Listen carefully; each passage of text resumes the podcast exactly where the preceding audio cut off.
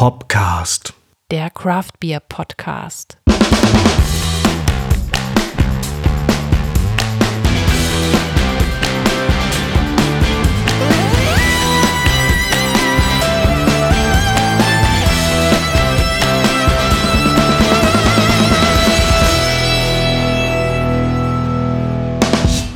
Hallo und herzlich willkommen zu einer neuen Folge von Hopcast, dem Craft Beer Podcast aus Hamburg. Wir sind Regine Und Stefan? und melden uns nach einer kurzen kleinen Sommerpause zurück mit ja, einem neuen Podcast. Genau. Wir haben uns in dieser Folge ein bisschen zu unseren eigenen Anfängen zurückbewegt. Unsere erste Folge fand damals statt auf dem Craft Beer Day bei äh, Ratsherrn im Innenhof des alten Mädchens. Und äh, genau dort haben wir uns wieder hinbegeben, nämlich zu Ratsherrn. Und wir haben Thomas Kunst und Philipp Bollhorn dort zum Gespräch getroffen. Ja, das sind die beiden Brauer oder zwei der Brauer von Ratsherrn. Und ähm, naja, da Hamburg äh, ja eine Stadt ist, in der Ratsherrn sehr präsent ist, lag es auf der Hand, äh, da irgendwann auch mal aufzuschlagen und einen Podcast zu machen. Zumal es auch einen besonderen Anlass gibt, denn Ratsherrn hat sich hier in Hamburg und im Norden schon zu einer Art Platzhirsch entwickelt mit einem satten Ausstoß von doch 50.000 Hektolitern. Ausruhen kann sich das Unternehmen natürlich trotzdem nicht auf diesen Lorbeeren und gerade ist man dabei, sich zu fokussieren, sich zu kanalisieren und neue Bierstile zu entwickeln und da sind wir wieder beim Pilz, mit dem Ratsherrn ja auch damals begonnen hat. Das war das erste Bier, was sie auf den Markt gebracht haben. Sie werden nächste Woche am 15. August ihre neuen Pilzsorten vorstellen. Und darüber haben wir ein bisschen was erfahren können in diesem Gespräch. Ist natürlich eigentlich alles noch total geheim. Deshalb auch nur ein bisschen was erfahren können. Und haben natürlich auch darüber gesprochen, wie ist das, so eine Brauerei aufzubauen? Wie seht ihr den Biermarkt von morgen? Das erfahrt ihr in der kommenden Folge. Gleich geht's los. Wir haben natürlich noch einige liebgewonnene Rituale. Wir werden euch natürlich wieder Termine nennen am Ende. Wir werden euch einen Hinweis geben auf eine tolle Aktion, die wir selber planen, denn wir werden wieder einen Live-Podcast machen. Und äh, wir verkosten natürlich auch Biere, während wir diese Folge machen. Und das eine wird die Hopfenweiße von Schneider sein. Und das zweite ist das äh, Backyard Beach Summer Ale von Ratsherrn. Aber schalten wir erstmal um in den Degustationsraum von Ratsherrn. Mein Name ist äh, Thomas Kunst. Äh, ich bin seit 2009 bei Ratsherrn, also der erste Brauer, der da angefangen hat. Ich war vorher ungefähr 20 Jahre bei Becks. Habe da unter anderem Entwicklung und Technologie gemacht, also bin schon sehr affin Neuem gegenüber eingestellt oder überhaupt affin. Äh, war da dann irgendwann stellvertretender Abteilungsleiter und äh, sag mal, im Zuge des Kaufs von AB InBev hat man sich natürlich überlegt, sich zu verändern, weil das einfach nicht mein Stil ist, was da so passiert ist. Und dann kam eben halt 2009 die Möglichkeit, in das Haus Nordmann zu wechseln. Äh, ich habe als erstes hier äh, mit die Ratsherren Rezeptur, sage ich mal, überarbeitet, neu äh, entwickelt die Ratsherren oder die Marke Ratsherren Pilsner ist ja irgendwann äh, an die Familie Nordmann gegangen. Und äh, das die neue Rezeptur gemacht und bin angefangen, eine neue Brauerei zu planen, zu konzipieren, die wir dann auch gebaut haben. Äh, Philipp, der sich gleich noch vorstellen wird, ist in sehr früh in einem frühen Stadium dazugekommen, äh, Gott sei Dank. Und äh, ja gut, dann haben wir die Brauerei auch gebaut hier im, im Schanzenviertel äh, und konnten dann im März 2012 den ersten Sud machen und sind seitdem eigentlich sehr erfolgreich hier im regionalen Hamburger Markt und äh, was uns natürlich sehr freut. Super. Ja, ich bin äh, Philipp Bollhorn, ich bin 35 und seit 2000, Anfang 2011 bei Ratsherren. Thomas und ich, wir sind uns äh, schon mal begegnet, damals in Bremen bei Beck Co. Das war bei mir allerdings nur ein kurzer, kurzer Abriss meines, äh, meines Werdegangs. Äh, ich habe dort meine Ausbildung gemacht, über zweieinhalb Jahre. Bin dann direkt zum Studieren gegangen, habe dann nochmal einen Ausritt nach Russland gemacht, habe dort äh, Bier gebraut. Und als ich mir dann die Frage gestellt habe, wo ich denn als nächstes hingehe, ich habe mich schon irgendwo weiter im Ausland gesehen, kam dann ja so ein, so ein halber Hilferuf von, von Thomas, der dann gesagt hat, mir wächst die Sache hier ein bisschen beim Kopf, ich brauche hier ein bisschen mehr Manpower und so ein Projekt wie Ratsherrn äh, vor, vor der Haustür quasi hier im norddeutschen Raum mit der Perspektive und der ganzen ja, Neuausrichtung, das fand ich natürlich super spannend. Die Gelegenheit wollte ich nicht verstreichen lassen und habe dann zugesagt und bin, wie gesagt, dann seit Anfang 2011 hier mit an Bord. Ein unmoralisches Angebot. Das heißt unmoralisch. Ich meine, Da kann man so, so viele Chancen äh, hier in Norddeutschland äh, Fuß zu fassen und dann auch gerade mit so einer reizvollen Aufgabe, mit so einer großen Herausforderung auch, die bietet sich nicht oft und da muss man sich halt überlegen, ob man da zuschlägt oder ob man das ausschlägt, noch ein bisschen ja, weiter durch die Gegend reist und nicht weiß, ob so ein Angebot jemals wiederkommt. Genau, man darf natürlich nicht vergessen, dass sagen wir, auch zwar diese Entwicklung in Hamburg ist ja rasant gewesen, nicht? mit den ganzen Brauereineugründungen und so weiter und so fort. Und wir waren ja damals wirklich mit die Ersten äh, oder überhaupt die Ersten, die wirklich in der Größenordnung irgendwas gemacht haben. Und äh, seitdem hat es natürlich auch einige Neugründungen hier gegeben, aber für den Zeitpunkt war das wirklich das einzige Projekt Norddeutschlands, wo man wirklich sagen konnte, wow, das ist ein Ding, da gehe ich hin, mit allen Risiken, die damit verbunden sind, aber gut. Man, kann das, man müsste das eigentlich auch noch Ja. weitertragen, weil es ist nicht nur auf Norddeutschland äh, zurückzuführen, auch ähm, deutschlandweit war das hier ein Leuchtturmprojekt zu der Zeit. Wir Ja. reden ja jetzt auch mittlerweile von, von sieben Jahren, wie das, wie das zurückliegt, oder fast, fast sieben Jahre. Und ja, Ja, früher wurden die Leute, die tatsächlich noch hier in Deutschland eine neue Brauerei gebaut haben, für, quasi für wahnsinnig erklärt. Das spielte sich ja alles nur im Ausland ab. Ne? Äh, Im Gegenteil, es gab eher so die Bewegung, sich gesund zu schrumpfen. Ne? Es gab Brauereien, die vormals, ich weiß nicht was, produziert haben und dann, sagen wir, vielleicht ein Projekt gestartet haben, aber nur ganz vereinzelt, eine kleinere Brauerei zu bauen, um eben halt wieder kostengünstig, sage ich jetzt mal, irgendwo auch Bier produzieren zu können. Und Ja. sich auch vielleicht ein bisschen kleiner und feiner zu machen. Ne? Aber ansonsten so dieses Projekt hier, das war schon relativ einmalig in Deutschland. Da wurde ja auch gleich Geld in die Hand genommen. Ne? Das war ja jetzt nicht irgendwie als Kleinstbrauerei geplant. Ja, ich sag mal, ich habe äh, eine Entwicklung mitgemacht. Die Anzeige, auf die ich mich beworben hatte, die war eigentlich nur 5000 Hektoliter. Mittlerweile dürfen wir hier äh, 50.000 Hektoliter machen und äh, beziehungsweise die Brauerei, die gebaut wurde, ist dann quasi auf diese 50.000 Hektoliter ausgelegt worden. Also das war schon auch eine Ich wollte gerade spannende sagen, Geschichte. die wird doch von Anfang an darauf ausgelegt worden Ja. sein, weil sonst Ja. hättet ihr ja nochmal anbauen müssen. Ja, richtig. Das heißt, ihr braut aber Ratsherrn wird ausschließlich hier gebraut. Jawohl, ja. Mhm. Genau. Okay, das ist natürlich eine, eine Wahnsinnschance nochmal. Ne? Mhm. Dann, Absolut, ja. und eine Riesenverantwortung. Kann Das äh, ist wohl wahr, ja. Äh, Man wird da, also im Nachhinein, was wir hier alles gerissen haben, muss ich sagen, könnte man ein bisschen schwindelig werden. Beziehungsweise man, es ist auch ein kleiner Gewöhnungsfaktor, sage ich jetzt mal so. Aber wenn mir einer vor einigen Jahren äh, gesagt hätte, ich bin hier Betriebsleiter einer 50.000 Hektoliter Brauerei mit so und so vielen Biersorten und so weiter und so fort, äh, dann ja, wäre mir dann schon ein bisschen warm geworden, glaube ich. Ja, zu, zudem kommt natürlich dazu, dass wir hier auch in der Inbetriebnahmephase oder auch davor in der Ja. Bauphase hier Sachen stemmen mussten, von denen wir vorher keine Ahnung hatten und auch nicht wussten, dass sie auf uns zukommen. Die haben sich einfach so im Laufe der Zeit ergeben. Wenn man das vorher gewusst hätte, ich glaube, dann hätte man wirklich äh, auf gut Deutsch gesagt die Büchs voll gehabt. Jo. Und weiß ich mir nicht, ob man dann da auch zugesagt hätte, aber es hat sich ja zum Glück dann einfach so ergeben, dass man da irgendwann aus der Nummer nicht mehr rauskam. Da hat man es einfach, einfach mitgemacht. Man hat versucht, das Beste daraus zu machen. Das war hier wirklich nicht einfach. Äh, auch das ganze Bauliche war schwierig. Das ist eben ein Punkt. Du ein Beispiel für mich, wo, wo ihr die Büchs voll hattet? Also eine dieser Geschichten, die sich ergeben haben, wo man gedacht hat, ups, Eigentlich, eigentlich war das jeden, mindestens jeden zweiten Tag der Fall. Von vorne bis hinten. Ich weiß nicht, äh, ob man das sagen darf, aber sag, damals die Firma, die das Ganze übernommen hat, die hat sich da auch nicht mit Ruhm bekleckert. Und äh, Philipp und ich, wir haben hier quasi die, die Bauleitung gemacht, ja, teilweise, und versucht äh, zu koordinieren und so. Und äh, es kam dann nachher so weit, dass äh, äh, sag mal, das Dach nicht fertig wurde. äh, von der großen Halle hier und die Monteure sich quasi da schlichtweg geweigert hatten, weiterzuarbeiten.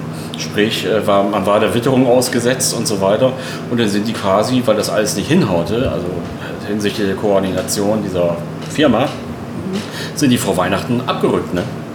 So, und kam erst Wochen später nach Weihnachten wieder. Und was das Ganze natürlich wieder äh, nach hinten gerückt hat. Und äh, selbst da war das Dach noch nicht drauf, beziehungsweise waren nur noch Zeltplanen drauf, weißt du noch? Und dann haben wir, weil das so ein Wahnsinnswinter war 2011, äh, 2012, das war nämlich lange, lange sehr kalt, haben wir hier äh, transportable Heizungen reingestellt. Also wir haben hier ganz Hamburg geheizt, muss man also sagen. Was hier reingegangen ist, äh, sagenhaft. Also weißt du, und dann hat sich eins zum anderen äh, ergeben, jeden Tag was Neues, eine neue Schwierigkeit. Dann konntest du dich mit den entsprechenden feuerpolizeilichen Bestimmungen auseinandersetzen und ach, vor zum Feuerstein, sag ich jetzt mal so. Ja. ja, unsere Aufgabe bestand eigentlich darin, uns um die Inbetriebnahme zu kümmern, um die Schnittstellen zu fließen zu der zu, zu Kronis, die ja die ganze Anlage hier geliefert haben. Ähm, was nicht geplant war, war wirklich mit den, mit den ausführenden Handwerkern, der ganzen Haustechnik, das ja. hier auch noch koordinativ zu begleiten, damit es voranging, weil andere Leute damit überfordert waren. Aber für uns war halt wichtig, dass wir hier ähm, die ganze Anlage an den Start kriegen, dass wir hier einbauen können. Und da hat man das dann halt so mitgemacht und hat dann ja den ersten Sud mehr oder weniger auf der Baustelle gemacht. Ja, ja genau. Nur mal kurze Anmerkung noch äh, seitens dieser Baufirma, die hier war. Ich glaube, wir haben hier äh, drei oder vier Bauleiter verschlissen. Ne? die auch die Schnauze wirklich voll hatten und gegangen Ihr seid ja fast der Berliner Flughafen, nur das Los, wir laufen jetzt. Äh, ja. ja. weil, wir, weil wir ja wissen, was wir tun. Ne? Aber das muss auch ein schönes Gefühl sein, tatsächlich auch jetzt nicht nur zur Anlage, sondern auch zu diesem Gebäude, wenn man da entsprechende Hand angelegt hat. Und, und ja, das ist äh, schon unseres oder meins ja. oder wie auch immer. Äh, das schon, ist ne? unser Baby. Ne? Ja. Das ist äh, unter starken Wehen geboren worden, hätte ich beinahe gesagt. Blutschweiß und, und äh, Tränen. Ja. ja, also man hat natürlich nach so einer Zeit eine sehr, sehr hohe Identifikation mhm. mit, mit der Marke, mit dem, dem Standort hier. Dann ist das Gebäude mal die Anlage. Das Richtig. ist schon was Besonderes. Und äh, was ich da auch äh, hervor, hervorheben möchte, Philipp und ich waren ja die Ersten. Äh, wir mussten dann natürlich auch dafür sorgen, dass wir hier Personal kriegen. Mhm. Und haben uns, sag mal, jetzt mittlerweile haben wir wie viele Brauer? Sechs?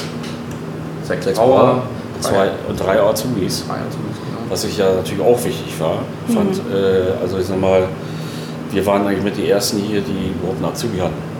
Mal wieder, nach langer, langer Zeit, ein Brauer-Azubi. Ja. Äh, die Kollegen von der Holzenstraße, die haben nicht mehr ausgebildet. Und äh, meine ich, ja. Und äh, wir haben nach langer, langer Zeit mal wieder einen Brauer-Azubi gehabt. Es war, gab hier wirklich äh, mehrere Jahre, wo kein Brauer in Hamburg ausgebildet worden ist. Und da mussten dann halt, obwohl wir halt eine Großbrauerei in Hamburg haben, ähm, mussten dann erst wieder kleinere Brauereien, da zähle ich uns jetzt auch mal zu, ähm, kommen, um wieder auszubilden. Mittlerweile äh, sind wir ja nicht die Einzigen, die ausbilden.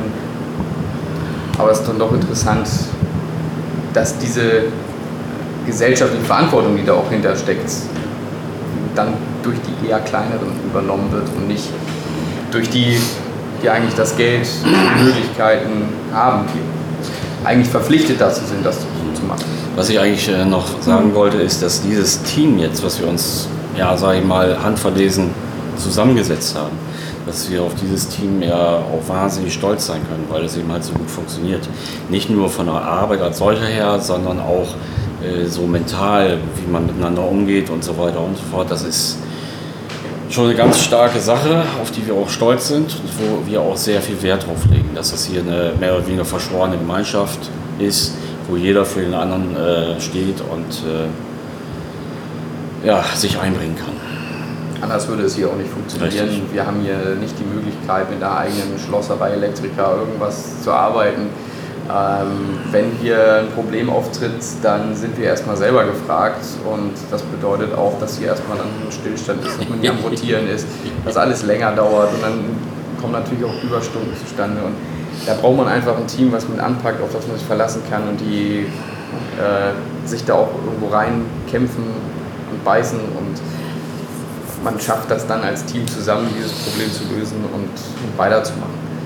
Das heißt, ihr unterliegt da eigentlich denselben Regeln wie eure kleineren Kollegen, weil oftmals äh, hat man vielleicht einfach nur eine These, das Gefühl, die sagen, ah, ihr seid ja groß, ihr schafft das schon, ihr habt es ja leichter. Mhm. Aber Nee, nee, im Gegenteil. Im Gegenteil. im Gegenteil? Ja, wir sind hier für viel mehr Dinge verantwortlich, sei jetzt mal so, als viele, viele Kollegen äh, in der, äh, was weiß ich, in der Industrie. Obwohl die auch natürlich einen super Job machen und einen anspruchsvollen Job machen, das betone ich immer wieder. Aber ich sag mal, äh, zum Beispiel meinen vorherigen Job habe ich eigentlich äh, ein Maschinenhaus gehabt. Da waren Leute, Maschinisten, die für Energie gesorgt haben, die für Wasser gesorgt haben, für, für die ganze Peripherie. So, und da sind wir hier ja auch für verantwortlich. Ja? Und äh, das war so ein Ding, äh, das habe ich auch ein bisschen unterschätzt. Also da kannst du deine Lehrbücher wieder rausholen. Das bringt dich vielleicht mal ein bisschen weiter, aber letzten Endes die Praxis, ja?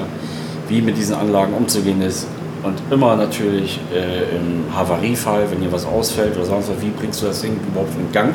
Woran liegt das eigentlich? Ja? Und da sich wieder hinter zu stecken und äh, das wieder in Gang zu bringen. Genauso wie Philipp, der ist jetzt auch Kesselwärter, nicht? ganz nebenbei. Äh, Wie die Jungfrau zum Kind. Also die Jungfrau muss man hier irgendwie halt mit.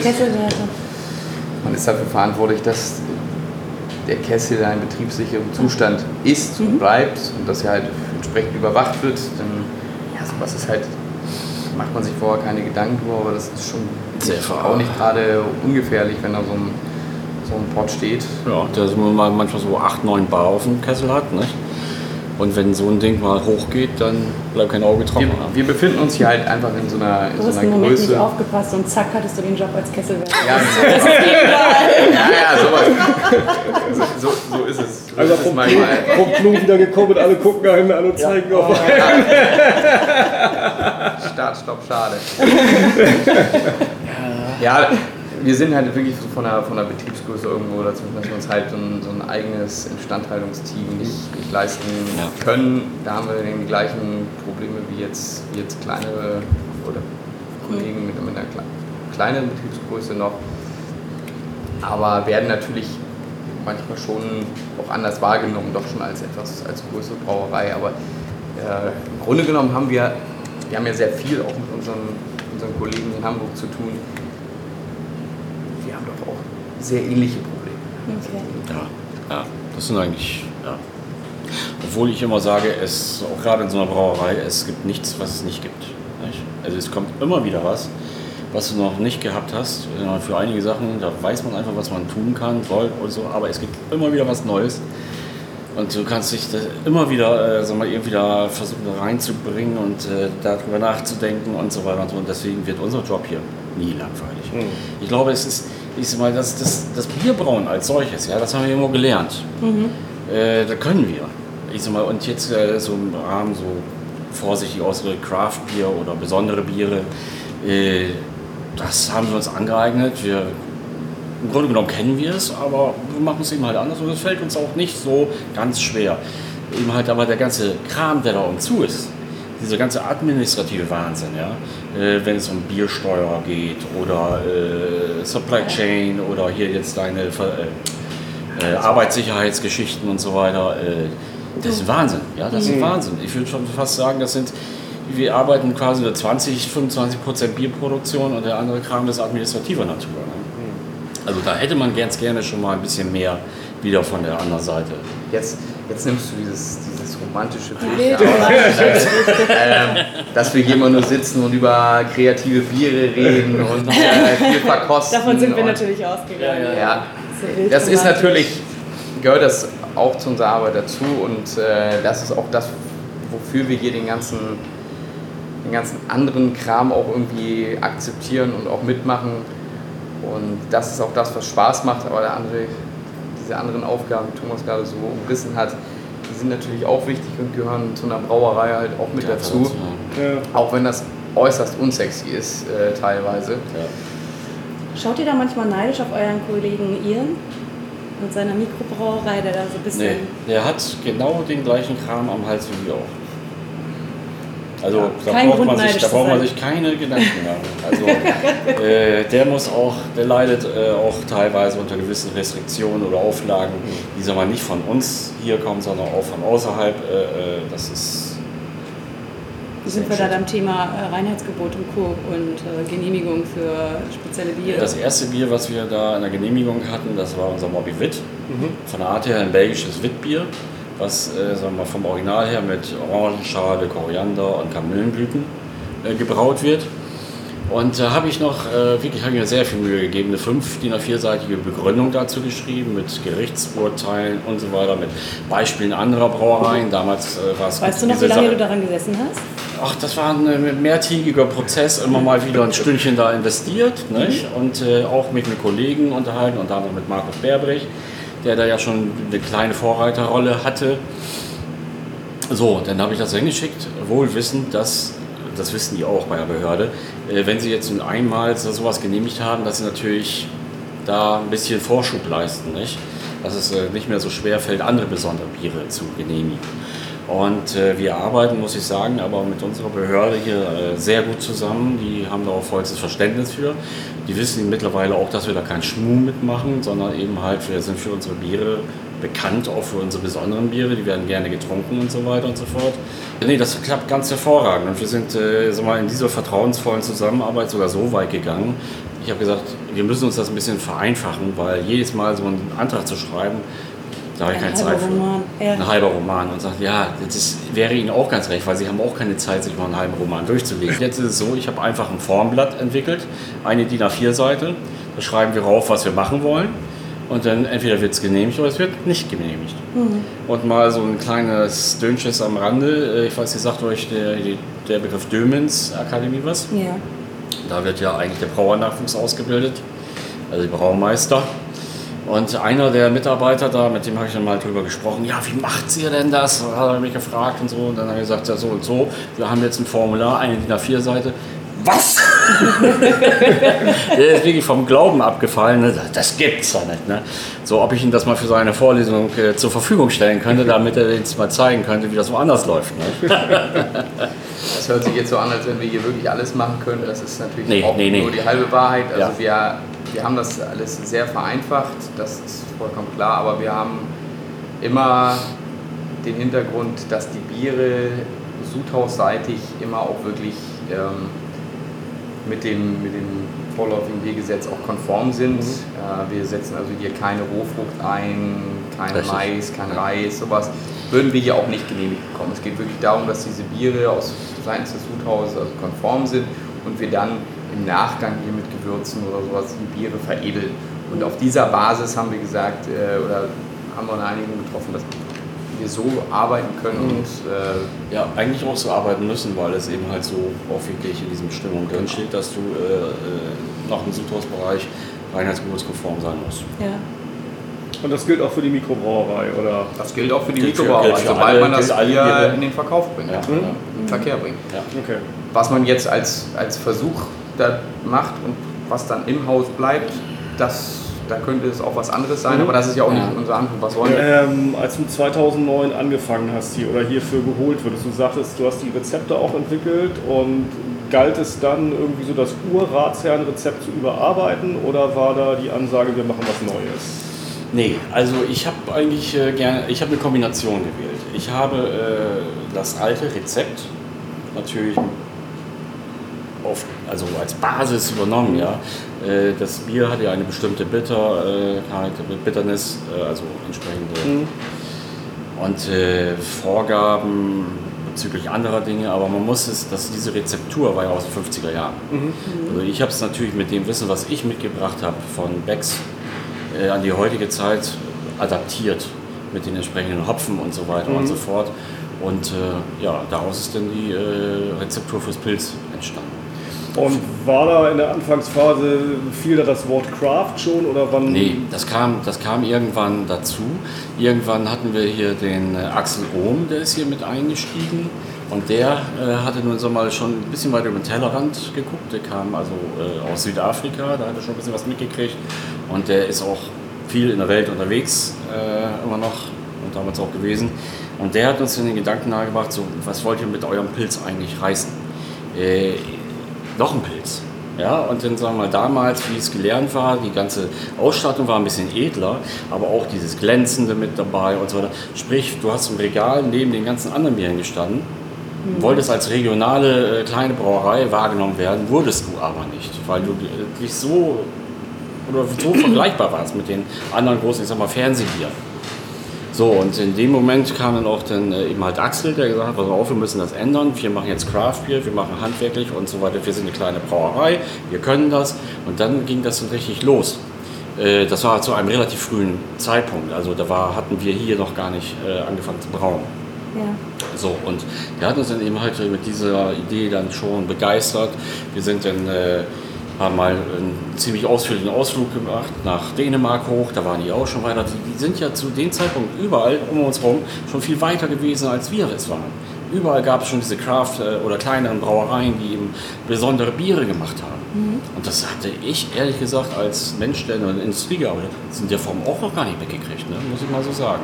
Und äh, waren also nach diesem, auch dies- nach, dieser kleinen, nach diesem kleinen Dänemark-Trip völlig infiziert vom Ganzen. Ne? Waren völlig begeistert, haben zum ersten Mal da entsprechende Biere auch getrunken teilweise und äh, die Leute, die das gemacht haben, die sind eben halt auch ein bisschen anders äh, wie andere Leute hier, meinetwegen, die eben halt auch äh, gemerkt haben, was dahinter steckt, die Emotionalität und so weiter, ja, und wie die hinter ihrem Produkt standen, auch emotional, wie das rüberkam, ja. Wenn man selber begeistert ist von einem Produkt und das irgendwie auch so rüberbringen kann, was Besseres kann ja nicht passieren. Und das funktioniert eben halt auch nur, wenn du selber mit dem, was du machst, da völlig konform bist und äh, damit einverstanden bist und auch begeistert bist. Ja? Und das hat sich dann irgendwie so übertragen. Und dann sind wir dann rangegangen und haben dann die nächsten Rezepturen gemacht für ein Pale Ale und für ein, Das Rotbier. ja, anfangs hatten wir gedacht, wir müssten Rotbier und Weißbier machen. Aber dann haben wir das Weißbier weggelassen und haben gesagt, wir müssen unbedingt ein hopfgestopftes Bier machen. Ja. Und das war dann immer die Geburtsstunde von unserem Pale Ale und dem Rotbier. Das ist lustig, dass ihr so von hinten sozusagen von der Dynamik äh, mitgeschwemmt worden seid nach vorne, dann von so einer Welle. Ja. Und das eigentlich dann selber noch mit neu, also eigentlich Bier neu entdeckt habt. Ja, richtig. haben, also muss ich sagen, ich habe für mich Bier neu entdeckt. So, und äh, ein weiterer Punkt, oder sagen wir mal, ein weiterer Punkt war, fand, fand ich, ich weiß nicht, wie es jeder geht, diese die Diplom Bier-Sommelier-Ausbildung äh, bei Dömens und äh, da in Salzburger Land, da bei Trumer. Äh, das hat mich, also das war wie eine Gehirnwäsche, sag ich jetzt mal so, äh, aber im positiven Sinne. Ja, also da wirst du, also du, von, du bist ja zwei Wochen da und du hast jeden Tag deine Verkostung gehabt, nicht? Und das erste Bier, was sie dir hinstellen, ist eine, eine Göse, damit du erstmal resettet wirst. und ich bin ja überhaupt nicht so ein Typ gewesen, weil diese, diese, diese, diese alte Pferdedecke, die du da kriegst, ne? also grausam, mich hat's geschüttelt. Aber äh, anschließend war man ja wirklich dankbar für alles, was danach kam, nicht? Und äh, das äh, war genau richtig. Und ich, also es wurde immer interessanter, immer besser und äh, ich war danach richtig euphorisch, was es so alles so gibt, was man da so machen kann. Und das war eine richtig starke Sache. Also war für mich so wirklich der, der, der Türöffner in diese, in diese Welt, ne, muss ich mal so sagen. Das zieht sich ja wie so ein roter Faden durch die Entwicklung bis, bis heute hin, dass wir nicht wussten, was hier eigentlich wirklich passiert. Ähm, wo, wie unser Job aussieht, was, wo wir in ein paar Jahren stehen, das wusste, wusste keiner, dass wir irgendwann eine Bauleitung machen, dass wir hier auf einmal äh, nicht nur einen Pilz machen, sondern äh, 25 verschiedene Sorten im Jahr. Das wussten wir alles vorher nicht. Das ist eine, eine Entwicklung und man hat auch jetzt nicht das Gefühl, dass irgendeine Entwicklung aufgehört hat. Die findet immer noch statt. Wir sind immer noch in Bewegung und auch immer noch mit einer unglaublichen Geschwindigkeit. Das macht die Sache hier natürlich extrem reizvoll. Ähm, jetzt haben wir die ganze Zeit viel mit, mit, mit Sorten experimentiert und gemacht und so. Jetzt ist es halt auch ein bisschen an der Zeit, dann auch äh, weiterzugehen, zu gucken, wie. Wir haben jetzt erstmal alles mitgenommen, alles ausprobiert. Wir haben von einem äh, Pumpkin Ale bis hin zu irgendwelchen Weihnachtsbieren mit lauter Gewürz, alles, alles ausprobiert. Und man muss natürlich jetzt auch mal gucken, wo, wo, wo, ist, wo ist der nächste Schritt, wie geht's, wie geht's weiter, wo kann man das Ganze ein bisschen kanalisieren, wo findet man sich selbst wieder. Und das ist jetzt auch wieder die nächste spannende Aufgabe, die uns Also du meinst, also dem- eure, Entwicklung ist eben nicht, dass ihr immer weiter werdet und immer, sondern ihr, ihr macht gerade wieder so eine Fokussierung durch. Jein, äh, in dem Zusammenhang wollte ich ganz gerne noch erwähnen, dass ja. natürlich unser Kollege, der Ian, einen großen Anteil äh, an dieser ganzen Entwicklung auch hat, mhm. was wir hier an Bieren machen. Er ist im Grunde genommen der Spiritus-Rektor, der auch äh, Rezepte entwickelt und gut, dann geht es eben halt weiter, wir verkosten zusammen und sagen, das und das müssen wir noch ändern und so weiter und so fort. Der hat schon einen sehr großen Anteil an, an der ganzen Geschichte hier. Ich glaube, irgendwann ist er angefangen, 2012 im August oder 2013. Eins von beiden. Also quasi eigentlich so auch als, als Ideengeber geholt worden, äh, direkt aus den USA hierher. Mhm. Was natürlich irgendwo ganz positiv war. Er hatte seine Frau ja hier in Hamburg, glaube ich, kennengelernt. Und äh, deswegen war es kein großer, kein, große, kein großer Schmerz, hierher, hierher zu kommen nach Hamburg. Ne? wo er natürlich auch nicht wusste, wie, wo geht das hin und so weiter und so fort. Also das war auch schon ganz schön mutig, der Schritt, finde ich. Ja, und so äh, sind wir zu dritt hier und äh, brauen Bier und haben die eine oder andere gute Idee und müssen auch viele Ideen unserer Inhaber umsetzen, die ja auch gewisse Vorstellungen haben, ja. die eine, wie soll ich sagen, sehr, die auch sehr fordernd sind und schnelle Umsetzung haben wollen und Ideen haben, die möchten sie und hier. Ne? Das ist auch eine Herausforderung, dem gerecht zu werden irgendwo und äh, darzustellen, dass so ein Bier sich nicht innerhalb von einem Tag dann so entwickelt und man teilweise immer ein bisschen mehr Zeit braucht. Aber so muss es sein, so müssen Inhaber sein, dass sie ungeduldig sind und äh, den, auch den Antrieb letzten das Endes. Das ist der Nachteil der Größe vielleicht, ne? dass man wiederum äh, so eine, ich sag mal, eine Gewaltenteilung im Unternehmen hat, nicht? Ja. Man hat eben. Ja, man, wir fangen jetzt auch an, sag ich mal, teilweise unsere alten Rezepturen nochmal wieder zu überarbeiten, zu optimieren. Das ist auch ein wesentliches Feld, dass man sich nicht auf seinen Lorbeeren ausruht, sondern eben halt ständig auf der Hut ist, äh, nicht schlechter zu werden. Ja. Im Gegenteil, man will ja besser werden. Äh, das ist eben halt auch ein weiterer sehr wichtiger Punkt in unserer Arbeit, denke ich. Woran messt ihr das mit dem Besserwerden? An puren Umsatz oder wie definiert ihr Besserwerden? Ich sag mal, es, ist ein, es gibt so einen Spruch bei uns, es, gibt ein, es ist ein schlechter Braumeister, der nicht ständig etwas an seinem Produkt auszusetzen hat. Also äh, man ist immer auf der Suche, wie man kann es noch besser machen. Was hättest du denn an einem, zum Beispiel an eurem Pilsener auszusetzen? Nix. also bist du schlechter Nee, ich sag mal, äh, das, das ist schon nicht schlecht. Also das muss man wirklich so sagen. Aber sag mal, nein. Manchmal sitzt man hier in der Verkostung und denkt sich, Mensch, was haben wir denn da gemacht? Ich sag mal, der Verbraucher merkt es nicht unbedingt, wir merken es schon, wenn da so ein, irgendwo eine Nuance nicht stimmt. Dazu muss ich sagen, die schwierigsten Biere sind nicht die, äh, die mal Hopfen gestopft sind und diese Geschmacks- und was weiß ich, Bomben, sondern es sind wirklich die ganz einfachen Biere, wie zum Beispiel ein normales Helles oder ein Pilz, weil die von ihrer Geschmacksstruktur Matrix keine Fehler verzeihen. Mhm. Ja, die, die geringste, der geringste Fehler, den du machst, der wirkt sich sofort aus und du hast es sofort, du merkst es sofort. Und das äh, ist für mich eben halt so die Sache. Also wirklich, die schwierigsten Biere sind die vermeintlich einfachen Biere, wie ein helles oder Pilz. Und äh, es gibt ja viele Dinge, die man auch sag mal, durch diese Hopfenaromatik auch übertünchen kann, theoretisch. Mhm. Ja? Oder es gibt ja vielleicht auch Leute, die sagen, Mensch, ich habe ja ein super Sauerbier gemacht, wo man naja, vielleicht vorher nicht aufgepasst hat bei der Reinigung oder sonst was, dann ist er einfach sauer geworden. Und muss flexibel sein.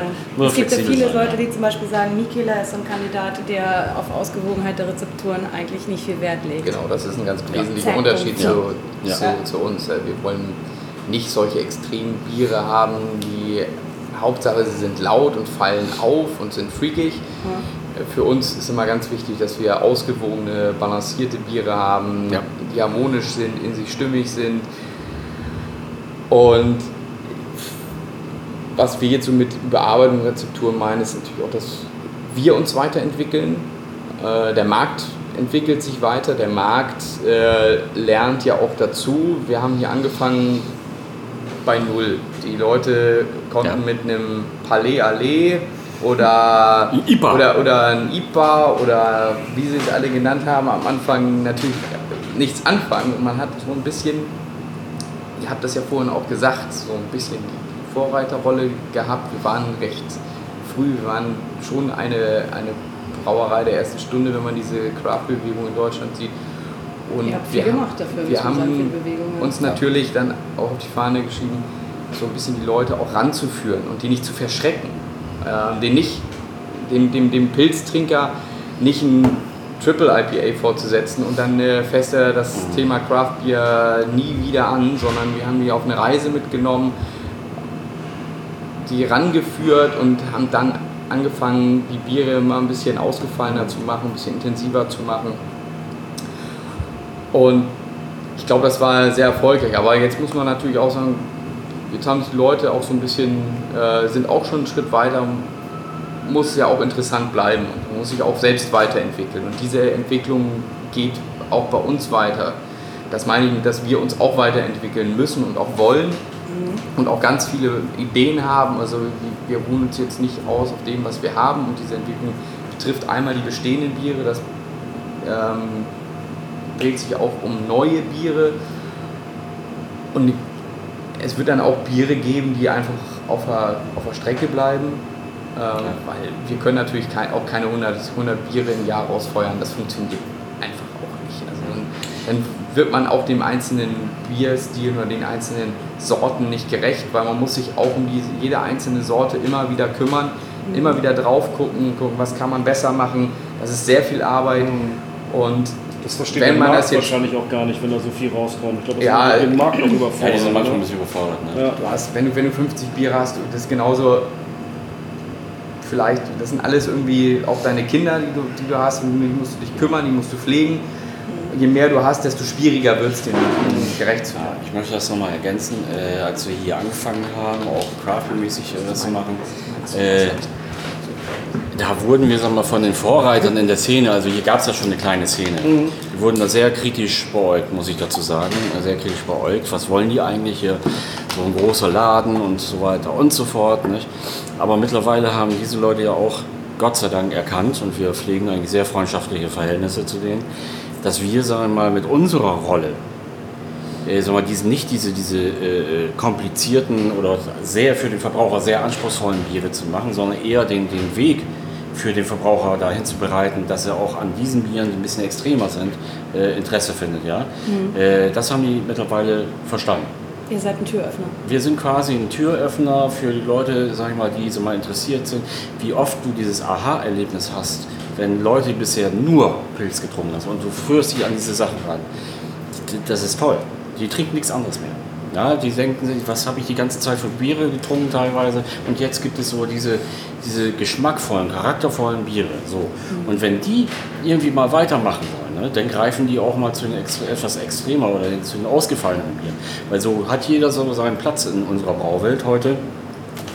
Äh, jeder macht das, was er am besten kann oder möchte oder muss oder wie auch immer, dem Umfeld ein bisschen angepasst und äh, das ist auch gut so. Ja, man profitiert einfach Voneinander. auch voneinander. Ähm, da fällt mir mal der, der, der Spruch ein, den ich noch, ähm, der auch von meinem Professor hängen geblieben ist, äh, der gesagt hat, äh, steigende Flut hebt alle Boote. Also wenn dieses Thema Wertigkeit des Bieres, Vielfalt äh, in, der, in der Bierwelt mehr an Popularität gewinnt, an Akzeptanz gewinnt, dann profitieren wir alle davon, weil sich äh, der Markt dann dahin entwickelt. Und da profitiert äh, sowohl der kleine Garagenbrauer davon, genauso wie wir. Und auch, wenn man so will, die großen Brauereien teilweise, ja, weil dieses Thema ja wieder mehr in den Fokus rückt, in der Öffentlichkeit gespielt wird. Den nutzt es letzten Endes auch. Ja, nicht umsonst äh, machen auf einmal große Brauereien sowas wie ein Bernstein da. Ne? Ja, ja, da warum? kommt warum? natürlich Druck weil weil so, die, die, die, da kommt Druck rein und diese Marketingleute sind dann aufgefordert, was zu tun. Weil da irgendwelche Leute auch nervö gut, ne? nervös werden. Aber das ist so, wie die das machen, die kennen es nicht. Die haben es ja auch nicht gelernt und nicht mitgemacht. Und das verpufft meistens nicht, diese Wirkung, die die Ja. eigentlich erzielen wollen. Mhm. Also, schwieriges Thema für die. Thema Brau, ihr sagte, äh, die, eine, Flut hebt alle Boote. Manchmal hat man das Gefühl, aber die Branche oder der Markt sortiert sich ja auch jetzt gerade wieder neu. So, also, äh, ich, ich behaupte mal, wir sind ja noch nicht da mit, mit der gesamten Branche, wo wir hinwollen, was, was den Konsum angeht und die Die Frage, die Frage stellt sich natürlich, wo will man hin? Also da hat auch jeder irgendwie so ein bisschen andere Vorstellungen, weil das ja einfach nichts, nichts Aber ist. haben wir genug Leute, die Craft Beer trinken oder besondere Biere? Oder müsste da nicht noch mehr passieren? Ich denke mal, das wird sich äh, mehr oder weniger äh, von selbst regeln. Ich sag mal, so bitter wie es ist, unsere Biere sind auch nicht besonders preiswert. Allein über diese Schiene wird sich schon viel regeln, denke ich mal. Äh, auf der anderen Seite denke ich, der Markt wird es sowieso regulieren. Die Großen, die werden an Ansehen verlieren, die werden auch an ihrem Ausstoß verlieren. Da bin ich relativ fest von überzeugt. Es wird weiter in diese Richtung gehen, wieder die regionalen äh, Brauer, äh, dass die, sagen wir mal, wieder mehr ankommen. Die müssen natürlich ein bisschen was dafür tun, aber ich denke schon, wenn wir mal uns mal so 10, 20 Jahre vorwärts bewegen, dass diese großen, teilweise, wenn sie sich aufpassen, wirklich kleiner werden oder eben halt äh, in ihrer Preisstruktur nach unten fallen müssen. Sonst werden die nicht mehr diese Mengen an Bier verkaufen. Und ich kann mich noch gut daran erinnern, das war noch zu meinen Becks-Zeiten, da kam dann also mal einer, ein Berater vorbei und ich weiß nicht, ob ihr das kennt, dieses Bild der, der Acht. Ja? Diese Acht, die wo gleichmäßig oben und unten Brauereien angesiedelt waren, die sowieso schon Niedrigpreissegment, sind und die sogenannten Premium-Brauer. Ja? Ja. So, und du merkst ja, wie diese Acht unten, der Bauch, immer größer wird und oben dieser Kopf immer kleiner wird. Und da, ich denke, zum Schluss werden wir oben bleiben, hoffentlich. Ja. Ein paar andere auch, aber die ganz Großen, die werden weiter nach unten durchsacken. Also das ist so meine Theorie, die ich habe. Ähm, anders wird es nicht laufen. Ich denke, die Leute werden einfach auch wieder bewusster, was sie essen, was sie trinken. Und diese Entwicklung wird weitergehen. Obwohl es eigentlich äh, so um uns zu nicht so zu finden ist, denke ich mal, in der großen Masse. Aber äh, bei uns denke ich mal ja. Man darf nicht, ein, einen Fehler darf man nicht begehen. Und äh, so ein bisschen die Blaupause rüberlegen, wie die Entwicklung in den USA stattgefunden hat. Das ist immer das große Beispiel, was Ja. herangezogen wird. Da hat es angefangen, da kommt der Begriff her, da kommt die Bewegung her. Aber der Markt war vorher ein vollkommen anderer und dementsprechend ist er auch zu etwas anderem geworden. Diese Voraussetzungen sind hier komplett anders. Unsere Bierkultur ist wesentlich ausgeprägter von Anfang an gewesen. Ähm, wir satteln ja jetzt auf was völlig anderem auf als die ähm, Garagenbrauer in den USA. Äh, da war die Landschaft ja wirklich, kann man ja wirklich so Wüste zu sagen. Wir haben hier ja schon, schon sattes, sattes Land und es gibt viele Brauereien, viele Mittelständler, die, die, die gute Biere machen, auch schon immer Vielfalt gelebt haben, das aber nie so, so kommuniziert haben, wie wir es jetzt machen. Oder die auch da so ein bisschen, denen ein bisschen der Mut gefehlt hat. Sagen wir es auch mal so. Dementsprechend sind hier, ist hier in Deutschland nicht so ein großer Turn zu erwarten wie in den USA. Dennoch äh, stellen wir fest, dass der Markt sich immer noch positiv entwickelt. Natürlich, jetzt ist der Markt auch ein bisschen überfordert, weil die Entwicklung, wir reden ja jetzt äh, auch mit der Geschichte von Ratsherrn über einen Zeitraum von sechs, sieben Jahren. Das ist ja verschwindend gering, das ist ja keine lange Zeit. Und was in der Zeit alles passiert ist, da kommt der Markt nicht hinterher. Jetzt ist erstmal wieder so ein, so ein bisschen überfrachtet, bisschen unübersichtlich geworden.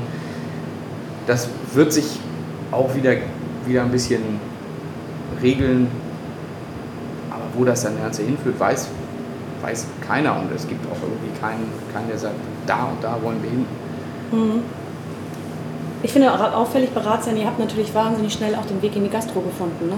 Also das ist natürlich auch ein Weg, wo andere wirklich dran, dran zu knabbern haben und äh, eigene Pubs aufmachen, um dieses Problem dann elegant zu lösen. Richtig. Da seid ihr natürlich wahnsinnig stark, Ja, und ich sag mal, äh, ich glaube damals, um das nochmal nachzuempfinden, es waren viele Hamburger Gastronomen froh, dass wir die Marke Ratsherrn wieder aufgewertet haben. Bei vielen war noch im Kopf, dass sie in den 70er Jahren oder den 80er Jahren noch extrem erfolgreich waren. Nicht? Hier wurden ja richtig Hektoliter mit Ratsherrn gemacht. War eine gute Marke. Äh, es gab noch ein paar Bestandskunden hier, das ist richtig. Und dann äh, ging es aber auch gut nach vorne. Ja. Und dann, äh, wo wir merken, jetzt kommt da so ein bisschen Fahrt drauf. Nicht? Und äh, es ist mittlerweile so, dass viele auch zu uns kommen und unser Bier haben wollen. Die brauchen da teilweise auch nicht mehr hingehen und Klinken putzen, sondern die wollen einfach unser Bier haben, weil äh, das im Moment angesagt ist, auch mit der Sortenvielfalt und so weiter. Wir sind interessant. Und äh, die wissen auch, dass wir eine gute Qualität haben. Die sind auch bereit, den einen Euro mehr äh, zu, oder anderen Euro mehr zu bezahlen. Mhm. Dazu kommt äh, dazu, dass wir, sagen wir uns auch nicht an diesem Wahnsinn beteiligen mit diesen horrenden Rückvergütungen und so weiter. Das, das macht ihr nicht so. Das können wir uns gar nicht leisten. Und ihr macht auch nicht, also ihr, ihr liefert von Sonnenschirm bis Co. ja auch alles dazu, sage ich mal. Ja. Wie andere auch. Ja. Aber ihr habt da keinen Ausschlussvertrag oder ähnliches. Also es dürfen auch andere Biere am Hahn sein. Äh, ja, ja, gut. ich sage ja. Ich sage mal grundsätzlich ja. Wir sind froh, wenn wir irgendwo einen Zapfhahn erobern können, äh, ja. der vorher, was weiß ich, dran war. Äh, schöner ist es natürlich noch, wenn du ein Neuobjekt hast und quasi den äh, ganzen Kram ausstatten kannst. Mhm. Denn was man nicht äh, vergessen darf, wir hatten anfangs ja sowas von Schwierigkeit. Die meisten Kneipen, in die du gehst, die haben ja nur zwei Zapfhähne. Ja. ja? Und äh, wir haben unsere Biervielfalt und wollen da, ich weiß nicht, wie viel Bier an den Hahn bringen. Das war natürlich schwierig. Ja? Wie, wie machst du das? Also dann erstmal als Zweitbesetzung an den Hahn zu kommen, war damals schon ein Erfolg. So, und dann, aber jetzt, wenn die bei Neugründung auf uns zukommen, sagen wir gleich, pass auf, du musst hier einen Zapfbalken, wie wir sagen, Zapfbalken haben mit so und so viel Hähnen, damit du das entsprechende Sortiment auch bieten kannst. Ne? Mhm. So, das äh, war sehr schwierig, so eine Zeit. Ne? Ja, und wir hatten heute nicht das Geld, um zu sagen, wir ja. bauen dir das jetzt dahin. Ja. Also das, auch nicht so. Ne? Das war aber bei vielen Gastronomen von früher so gelernt. Ich brauche eine neue Schankanlage, ich brauche einen neuen Tresen, ich mhm. gehe zur Brauerei. Mhm. Frage danach. Aber das Spiel können, das können wir auch heute nicht, nicht, äh, nicht leisten und auch nicht. Ja ähm, ja. wollen wir uns auch nicht und, und, vor allen Dingen, was natürlich auch was gebracht hat, als er das alte Mädchen dann aufgemacht hat mit den äh, beiden Zapfbalken zu jeder Seite, da konntest du ja, ich weiß nicht was, bespielen. Und äh, das hat wirklich Schule gebracht. Und mittlerweile gibt es sehr viele Plagiate, auch so mal in der Art und Weise, wie wir das hier gemacht haben. Äh, da haben schon viele, viele abgekupfert. Das ist erfolgreich, selbstverständlich. Und dann macht man natürlich in der Art und Weise was das heißt, eines, steht in, eines dieser Plagiate steht in Bremen, habe ich gehört. Ja. Wir waren Unter schon anderem, da. Ja, ja, ja. Ja, aber es ist ja ganz interessant, wie du sagst, irgendwie, man, man kann das aus Amerika nicht hierher übertragen oder aus den USA. Tatsächlich hat ja jedes Land eine ganz andere Situation. Also die haben aber wiederum, dadurch, dass es da keine Gastroverträge gibt, war es da auch viel einfacher, äh, sehr genau. unterschiedliche Biere an den Haaren zu kriegen zum Beispiel. Ich wollte da das Thema jetzt auch noch nicht ganz verstreichen lassen, weil ich da letztes Wochenende ganz interessante interessante Gespräche zu hatte. Ich, auf der Bird and Beer Week habe ich mit einigen kleineren Berliner Brauern gesprochen und da ging es genau um das Thema Zugang zur Gastronomie, wie unheimlich schwer das für die ist. Äh, da geht es um Preise und ging es auch um Forderungen der, der Gastronomen mit, mit über Finanzierung und solche Geschichten. Das kann natürlich keiner leisten. Ähm, da kam natürlich auch mal schnell Kritik auf, dass wir uns das, dass wir da irgendwie mehr, mehr Futter hätten, dass wir da uns einkaufen, können. Aber das ist auch nicht der Fall. Man muss es wirklich historisch begründet sehen, dass wir mit einer alten Marke gekommen sind, die vielen im Gedächtnis war und wir durch dadurch automatisch sehr viel Fokus erstmal auf die Gastronomie gelegt haben und in einige Läden durch den Namen reingekommen sind. Das, man hat sich immer die Frage gestellt am Anfang, Ratsherrn, das Aufleben lassen einer alten Marke, Fluch oder Segen, hilft das oder hemmt das? Oder ist das Selbstmord? Und für uns war es in dem Bezug für die Gastronomie, um erstmal in einige Gastronomie reinzukommen, war das erstmal gut. Und dann hat man erstmal auch einen Namen in der Gastronomie und dadurch, der, die Gastronomen gucken natürlich, was macht der links, was macht der rechts von mir. Wenn dann einer was Neues hat, was Regionales hat, dann ist es irgendwie erstmal interessant, weil dann hebt er sich von seinen Konkurrenten ab. Und dann war das, war das für uns wiederum ja. unser Einstieg in, in, in die Gastronomie. Und dadurch sind wir historisch begründet in der Gastronomie sehr stark vertreten. Mhm. Der Handel kam erst deutlich später, weil man durch die Gastronomie erstmal Bekanntheit erreicht hat. Mhm. Viele andere äh, kommen von einer ganz anderen Seite her. Die haben erstmal Flaschen abgefüllt, haben versucht, das in irgendein paar Supermärkten mhm. unterzukriegen, sind also mit dem Handel gestartet das geht dann auch relativ einfach, weil ein Platz im Regal im Supermarkt immer noch einfacher zu erobern ist als ein Zapfhahn, das was Thomas auch geschrieben hat. Mhm. Aber jetzt der Sprung in die Gastronomie, der ist dann wiederum wirklich für die extrem schwer. Und Dazu kommt dann noch die, äh, auf die Größe der Anlagen und die Verfügbarkeit äh, der Biere, die sie da brauchen. Nicht? Die müssen natürlich immer verfügbar sein und da darf nichts dazwischen kommen, sage ich jetzt mal so. Und das ist äh, das Problem dann der Anlagengrößen und so weiter und so fort, die die dann haben. Wenn sie dann auf einmal wachsen müssen, dann muss das Geld herkommen und so weiter. Also es gibt unheimlich viele Schwierigkeiten. Ich ziehe den Hut vor diesen Leuten, äh, die das so hinkriegen. Ne? Hier zum Beispiel hier äh, Buddelship zum Beispiel, der ist da, also die ganzen Hamburger, die es hier gemacht haben, sind da sehr erfolgreich und das finde ich auch gut so. Also ich kann das unterstützen. Ich finde das sehr gut, was da passiert. Man muss sich jeden von kriegen und äh, wie gesagt, auch die sind ja da, wo sie äh, sind auch wirklich getrunken werden. Das ist ja so. Ja? Mhm. Wenn, dann sind da die Leute, die eben halt auch mehr auf vielleicht mal was ganz Spezielles haben wollen. Mhm. Ja, ist, ist auch völlig okay.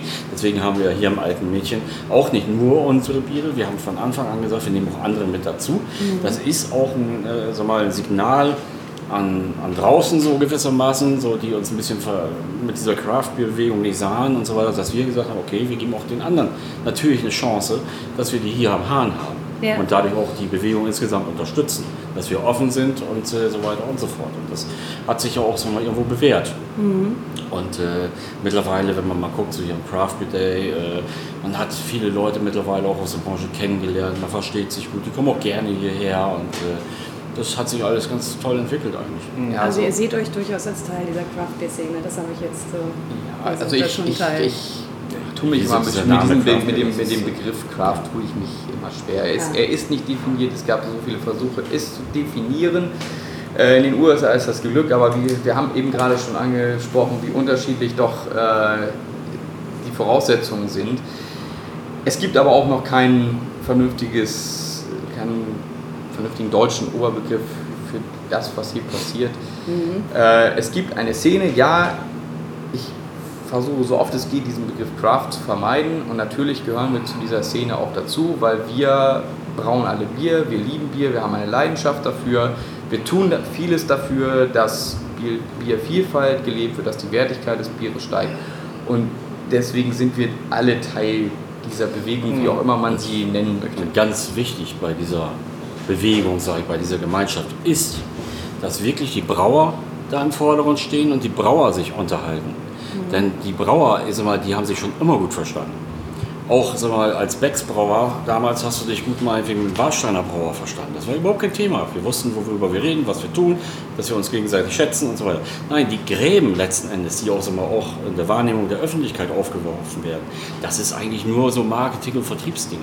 Mhm. Wenn die da draußen sind, da draußen sagen die immer, da ist Krieg, ne, da ist Krieg, der muss sehen, dass du hier da mhm. zur richtigen Zeit an der richtigen Stelle bist, um da reinzukommen. Und dann kommt der andere wieder und unterbietet dich und so. Das ist ein richtig harter Kampf teilweise. Nicht? Mhm. Also natürlich ist das eigentlich immer alles Friede, Freude, Eierkuchen, aber unter uns Technologen herrscht wirklich ein sehr professionelles Miteinander. Natürlich gibt es Leute, da geht es aber auch um Persönliches. Äh, der ein, mit dem einen kann man besser, mit dem anderen nicht so gut, aber es Wie? findet immer auf eine Pro halt so professioneller, Leben, ja. genau, das ist rein menschliche also, Geschichte. Ja. Richtig, aber es gibt eine professionelle Ebene, auf der man sich begegnet und man äh, ist dann auch nicht so, dass man sich nicht äh, so in seine Arbeit reingucken lässt und so, sich komplett abschirmt. Das ist ganz anders. Also Brauer, die das gelernt haben, untereinander gehen sehr freundschaftlich, kollegial miteinander um. Mhm. Das habe ich von Anfang an so, so gelernt und das ist bewahrheitet sich auch. Das war auch schon früher so, jetzt wird das nochmal ein bisschen deutlicher, weil man einfach mit viel mehr ähm, Brauern einfach zu tun hat.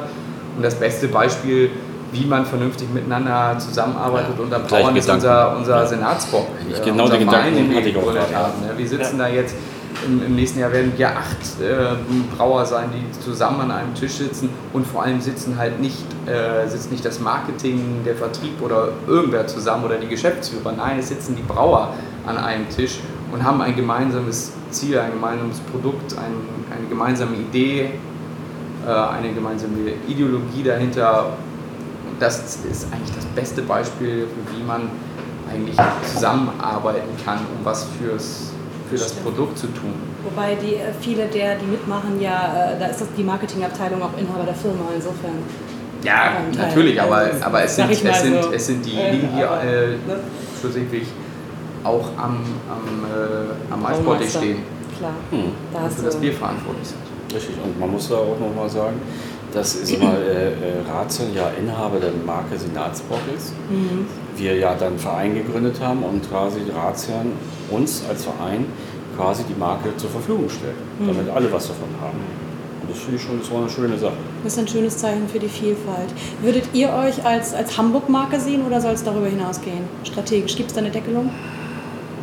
Also ganz klar ist Heimat ist, ist, ist Hamburg, äh, was nicht heißt, dass wir uns jetzt, äh, was den Vertrieb angeht, nur auf Hamburg beschränken, aber wir, wir sind ganz klar aus Hamburg und das wird auch in der Kommunikation so bleiben. Ich meine, Ja, ich meine, wir, wir, wir sag mal, 95 Prozent unseres Bieres, sage ich jetzt mal, setzen wir wirklich in, äh, in Hamburg um, zu. Das ist einfach so. Und äh, vielleicht, aber es ist ja so, wenn, wenn du was erfolgreich machst oder eine gute Marke hast, dann schaffst du natürlich Begehrlichkeiten und äh, die gibt es darüber hinaus natürlich auch Leute, die das gerne haben wollen. Es gibt auch Leute in Süddeutschland, die unbedingt unsere Biere haben wollen. Die nehmen es dann eben halt über einen Online-Markt äh, mit äh, oder Online-Shop mit und äh, so weiter und so fort. Aber je mehr Bier nachgefragt wird, ja, hm, musst du dir natürlich Gedanken machen, wie bleibst du denn lieferfähig oder bleibst du gerne so klein oder musst du noch was anderes machen. Was wird am meisten nachgefragt? Also so mal vom, vom Sortiment her ist es nach wie vor Pilz. Okay. Ja. Aber ich sag mal, da, da sind wir auch ein bisschen stolz drauf. Äh, zum Beispiel unser Pale Ale. Wir sind, glaube ich, einer der größten äh, Hersteller von Pale Ales. Es ja. gibt darüber keine Statistik, deswegen Ja. fällt das immer so ein bisschen schwer, aber man behauptet schon, dass man äh, auf jeden Fall, ich wüsste jetzt nicht, wer auf dem Niveau so viel Pale Ale in Deutschland produziert. Richtig. Habt ihr da? Prozente, Prozentzahl? Genau wie Äh, wir, machen, wir machen 4000 Hektoliter, ne? Pale Ale. Ja, mindestens. Und Pilz? Pilz sind wir bei, lass mich überlegen, bummelig, kann ich jetzt vielleicht irgendwo zwischen 40 und 45.000. Und es kommen noch neue Pilzsorten dazu. Richtig. Das ist vielleicht auch die besagte Fokussierung, die du am Anfang angesprochen hast. Ja, das hat was damit zu tun, wo man sich halt selber sieht. Also im Pilz Verlauf dieses Podcasts ist ja schon auch schon aufgeploppt, jeder das, was er am besten kann. Und man muss sich halt dann auch überlegen, was, was, was, Was glauben wir, was, was können wir eigentlich Ja. auch, auch Ja. richtig gut. Und äh, wir sind ziemlich stolz auf unser Pilz. Äh, Der Erfolg gibt uns recht. Nicht umsonst ist das auch immer noch das, die Sorte, die am stärksten nachgefragt ist von uns.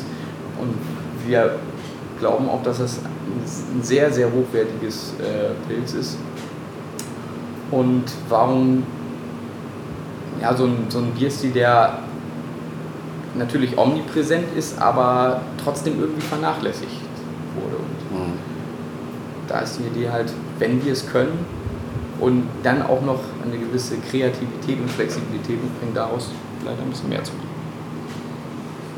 Ja, das stimmt dahinter, ja. Geplant sind die, die, die Windrose. Richtig. Was verbirgt sich hinter der Windrose? Erzähl noch mal kurz.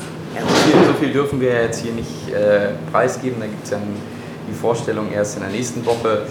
Aber die Idee ist dahinter, ähm, diesen Pilsener Bierstil, der sehr eindimensional äh, erscheint, weil er auch eindimensional gelebt wird, so in der, in der deutschen Brauwirtschaft, mal so ein bisschen abzustauben und mal wieder zu zeigen, was, was da eigentlich möglich ist, mal ein bisschen zu spielen, aber auch damit um ein bisschen provozieren.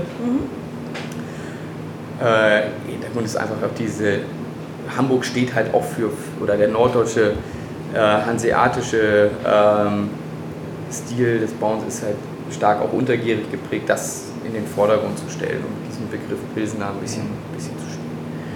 Wie das dann genau aussieht, was es da dann an Neuerungen gibt, äh, das, Das, liebe Kinder, Genau. nach der nächsten Maus. nach der nächsten Maus, genau. Siebenmal schlafen. kommt dann auch der Ratsherr zurück. Ich sah jüngst im, im Netz, der Ratsherr kommt zurück. Genau. Ja, wir sehen ihn da ja im Kühlschrank stehen, tatsächlich so ganz. Genau. Thema Kernkompetenz war, wo kommen wir her?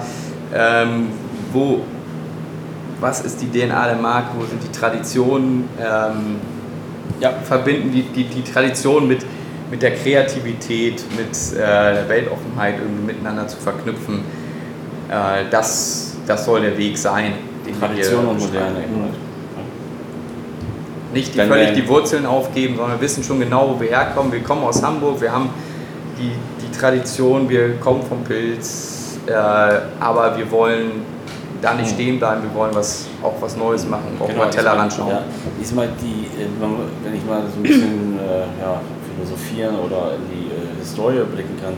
Wir haben einen Weg durchgemacht, der uns immer von Bieren sicherlich guter Qualität dahin geführt hat, dass diese Biere immer, ja, wie soll ich sagen, im besten Sinne schlanker geworden sind.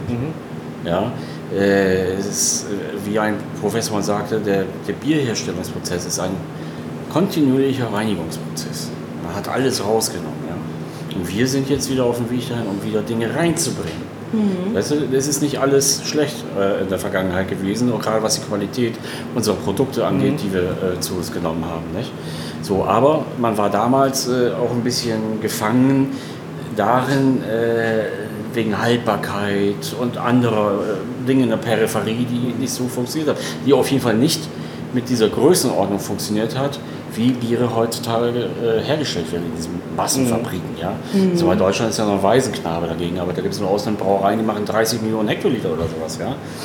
Und äh, da kommen wir jetzt so langsam wieder hin, dass wir sagen mal, das, was alles so von, von ausgedünnt wurde letzten Endes, dass wir das wieder mit ein bisschen mehr Leben erfüllen.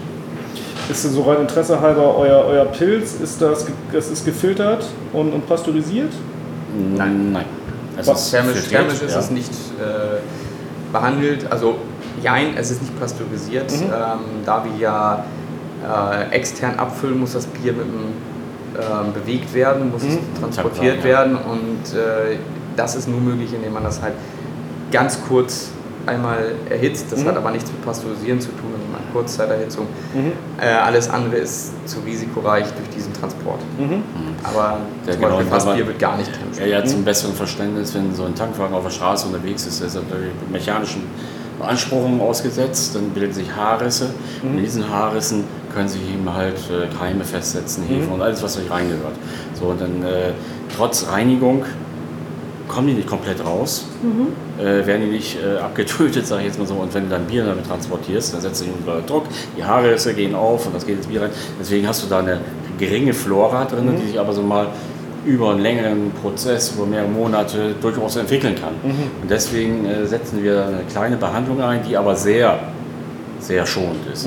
Die wirklich nur das reinbringt, äh, was rein muss. Und das ist recht wenig.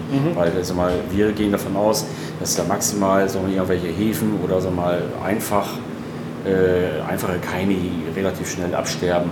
Und dann brauchst du nur eben halt bestimmte Anzahl von Pasteureinheiten, sagen wir dazu, um die eben halt zu killen. Okay. Sehr schön. Ja. Kommen wir zur Inselfrage. Ja, wir haben Möchtest immer- du die Inselfrage? Genau. Wenn ihr auf eine einsame Insel verschlagen werden würdet, welches Bier würdet ihr mitnehmen? Wenn, wenn, ich, wenn ich überlege, dass ich da gestrandet bin und dann äh, mir die Zeit davonläuft und ich vielleicht nur noch, dass so das auch das letzte Bier ist, was ich trinke, ähm, dann, ich glaube, also ich bin schon so ein ganz großer Fan auch von, von Sauerbieren. Äh, so Richtung Grün kann oder ja auch sowas. nichts Das sind, das passieren. sind ganz, ja genau, das wird dann auch nicht so ganz schnell schlecht, weil auf der einen Seite habe ich ja vielleicht keine Kühlmöglichkeit. Äh, ich glaube sowas in die, Okay. in die Richtung. Sowas aus dem, aus dem Hause Rodenbach oder sowas, das könnte ich mir sehr gut vorstellen. Das sind schon Biere, für die, für die mein Herz schlägt. Ja, da ich einen empfindlichen Magen habe. Ne? äh, ich glaube, ich würde mich äh, für ein belgisches Witbier entscheiden. Denn wenn es eine warme Insel ist, das hat einen erfrischenden Charakter und was wichtig ist, äh, aufgrund der Gewürze hat es eine unheimlich gute Alterungsstabilität und äh, da habe ich länger was von. Also so ein Moby Witt aus unserem Haus würde ich da eindeutig bevorzugen. Ja, sehr schön. Ja, vielen Dank. Ja, zurückgeschaltet aus dem voll klimatisierten Raum, wo man die Klimaanlage auch die ganze Zeit kräftig hört, äh, zu uns, wo es doch deutlich wärmer ist. Genau, wobei wir heute äh, nicht mehr die 36 Grad haben, die wir an diesem Tag hatten, als wir dieses Gespräch geführt haben. dennoch äh, muss ich sagen, es war ein echt nettes Gespräch mit den beiden. Ja, beides sehr nette Gesprächspartner. Hat, hat viel Einblick gegeben auch, äh, so in diese, diese Ratsherrenwelt. Und ich persönlich bin sehr gespannt auf den 15., wie denn das schmeckt, was sie da präsentieren werden.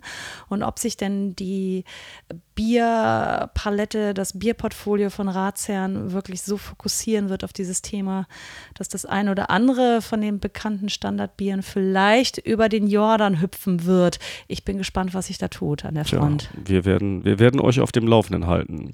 Korrekt. Tja, zu den Bieren, die wir verkostet haben, die äh, Hopfenweiße von Schneider, muss ich ja gestehen, ist für mich eine Entdeckung der letzten Wochen.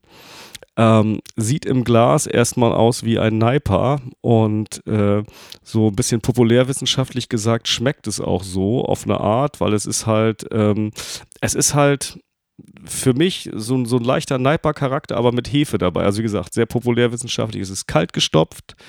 Ähm, es ist nicht so tropisch wie ein Naipa, auf jeden Fall. Aber ähm, kommt ein, ach, eigentlich erstmal wie so ein Sommerbier rüber, hat aber 8,2 Prozent, also dann doch eher ein Sundowner, würde ich sagen, und kein Mittagsbier. Ja, als Mittagsbier könnte das eventuell äh, nicht ganz so schöne Folgen haben für den Rest des Arbeitstages, falls man dann danach noch an den Schreibtisch muss. Ja, ich, ich habe gemerkt, deine Begeisterung war groß. Also Ja, dieses Bier ja, ja. hat so ein bisschen dein Herz erobert. Ja, ist vor allem, man muss ja auch mal sagen, für Craft-Bier-Verhältnisse vergleichsweise preisgünstig. Also gibt es ja im, mit Glück im normalen Supermarkt für 1,29 und das ist für einen halben Liter ja echt äh, ein sehr guter Preis. Das stimmt, wird natürlich auch mit einer entsprechenden Charge hergestellt. Ja. Natürlich ist ein anderer Kontext, wo dieser Preis herkommt. Dennoch muss ich dir recht geben, für zwischendurch kann man das durchaus mal machen. Ich fand es auch nicht schlecht. Ähm, was wir noch auf dem, im Glas hier hatten, war, wir waren bei Ratsherrn, das Ratsherrn Backyard Beach, weil wir haben heute nicht mehr 36 Grad, aber warm ist es trotzdem und da kann man sich so ein Summer Ale schon mal zu Gemüte führen. Wir haben ja gehört, äh, Ratsherren, äh, Brauphilosophie, wir wollen nicht verstören, wir nehmen die Menschen mit auf eine Reise und im Grunde sind wir ein Türöffner für diejenigen, die mehr wollen, die probieren dann vielleicht auch noch mal extremere Biere aus, aber das selber extreme Biere zu brauen, ist nicht unser Job und da passt dieses Bier eigentlich ganz gut rein. Also es ist leicht, es äh, hat auch nur im Gegensatz zu dem anderen 4,5 Volumenprozent, also ist ein bisschen bisschen smarter, sage ich mal, für den Sommer. Es kommt sehr frisch rüber. Es hat so eine ganz leichte Blutorangennote. Das gefällt mir persönlich ganz gut. Und das ist echt ein unkompliziertes Sommerteil. Jo, Also kann ich mir schön kalt, muss man es trinken, dann kommt es eigentlich am besten. das kann man schon mal mittags aufmachen. Das kann man auch schon mal mittags aufmachen, wie wir es ja heute getan haben, tatsächlich. Aber ja, das, das ist auf jeden Fall was Schönes. Dann kommen wir zu den Terminen. Wir waren dieses Mal in Hamburg und ihr wisst, äh, je nachdem, wo wir uns aufhalten, da ist dann auch der Schwerpunkt der Termine, die wir euch mit auf den Weg geben. Und zwar haben wir da 25. bis 26.08. die Craft Beer Days 2018 im Altes Mädchen. 5 Euro Eintritt zahlen, Probierglas abholen und sich durch die Bierwelt schnuppern und tasten. Macht auf jeden Fall Spaß. Werden wir auch wieder am Start sein. Werden wir wieder am Start sein und wenn ihr noch nie da wart, hört in unseren ersten Podcast rein, da kriegt ihr einen Eindruck, wie denn das aussehen kann. 1.9. Landgang feiert ein Brauereifest. Sie sind seit fast zwei Jahren dann äh, an ihrem Standort, ehemals Hopperbräu, dann Landgang und äh, es wird ein Freibier, ein Fass Freibier angestochen. Es gibt Foodtrucks, es gibt eine Band, die da spielt. Es soll auch Familienunterhaltung geben. Soll also eine ganz nette Geschichte sein. Kann man auf jeden Fall, wenn man da in der Gegend ist. Bärenweg ist das Ganze einfach mal vorbeischauen. 8.9. Nach Wacken ist vor Wacken. Die Wackenbrauerei feiert ein Brauereifest in Wacken. Und zwar gibt es dort, wie sich's gehört, natürlich ordentlich Rock'n'Roll. Es äh, tritt auf die ACDC Tribute Band Bon Scott, ein Tribute to ACDC aus Hamburg. Und äh, die werden dort ordentlich Wumms ins Bier bringen an diesem Tag. Craft Beer, Street Food, Rock'n'Roll, Wacken Brauereifest in, wie der Name schon sagt, Wacken. Wacken. Dann, 14.09. gibt es einen öffentlichen Brauerstammtisch im Galoppa des Jahres. Und der Galoppa zelebriert die alternative Braukultur im Schanzenviertel an diesem Freitag, indem es die zwölf Zapfhähne, die es da eh schon gibt, auf zehn zusätzliche nochmal erweitert. Das Großartige, es gibt viele Fachgespräche, es gibt viele Biere und das Ganze ist für lau. Und jetzt noch ein Termin in eigener Sache. Wir machen wieder einen Live-Podcast. Und zwar wird er sein nächsten Dienstag am 14.08. ab 19 Uhr in der Bar Orlam in der Neustadt. Zu Gast am Tresen in der Bar Orlam werden sein die der ultimative Bierguide-Autorin Sünje Nikolaisen und äh, Sepp Weiver, seines Zeichens Autor, Bierkeeper und der sogenannte Biersepp wie man ihn sonst auch gerne nennt, in der Szene. Die beiden werden mit uns sprechen über die Frage, wie kriegen wir mehr Menschen hin zu Kreativbier? Oder müssen wir überhaupt mehr Menschen hinkriegen zu Kreativbier? Ideen, Strategien am Tresen äh, mit interessiertem Publikum, wo auch gerne Ideen und Strategien geäußert werden können. Es geht um gutes Bier, es geht um Biervielfalt und die Frage, wie wir diesen Markt, der sich ja immer noch um die 1% bewegt, ein wenig zum Wachsen kriegen. Und das Ganze findet ja statt in der Bar Orlam, was ja der Braupub von Buddelship ist. Und die haben dann natürlich auch diverseste feine Biere am Hahn, die man da abends trinken kann.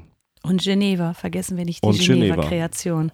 Der Nienke. Ihr wollt informiert bleiben, ihr wollt informiert sein über das, was los ist in der Brauszene. Dann folgt uns doch einfach auf Facebook und auf Instagram. Dort findet ihr uns unter dem Namen Hopcast, nicht vergessen Doppel H. Und wir haben natürlich auch einen monatlichen Newsletter, den ihr abonnieren könnt über unsere Seite www.hopcast.de. Das gute Stück spamt euch nicht zu, sondern informiert euch auf charmante und schöne Art und Weise einmal im Monat über News aus der Brauereiwelt.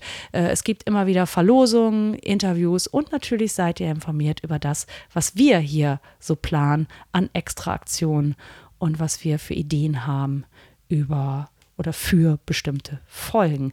Also ganz einfach eintragen, registrieren unter www.hopcast.de. Wenn euch diese Folge gefallen hat, freuen wir uns natürlich tierisch, wenn ihr uns nicht nur auf einem unserer Kanäle folgt, sei es Soundcloud, iTunes, Stitcher oder Google Podcast, dort findet ihr uns, sondern wenn ihr uns auch bewertet weil jede Bewertung hilft uns ein bisschen nach oben zu rutschen im Ranking, damit wir gesehen werden. Und da haben natürlich nicht nur wir was von, sondern eben auch ihr, weil wir alle möchten ja, dass die Biervielfalt ein bisschen mehr rausgetragen wird und je mehr Leute Bock haben auf gutes Bier.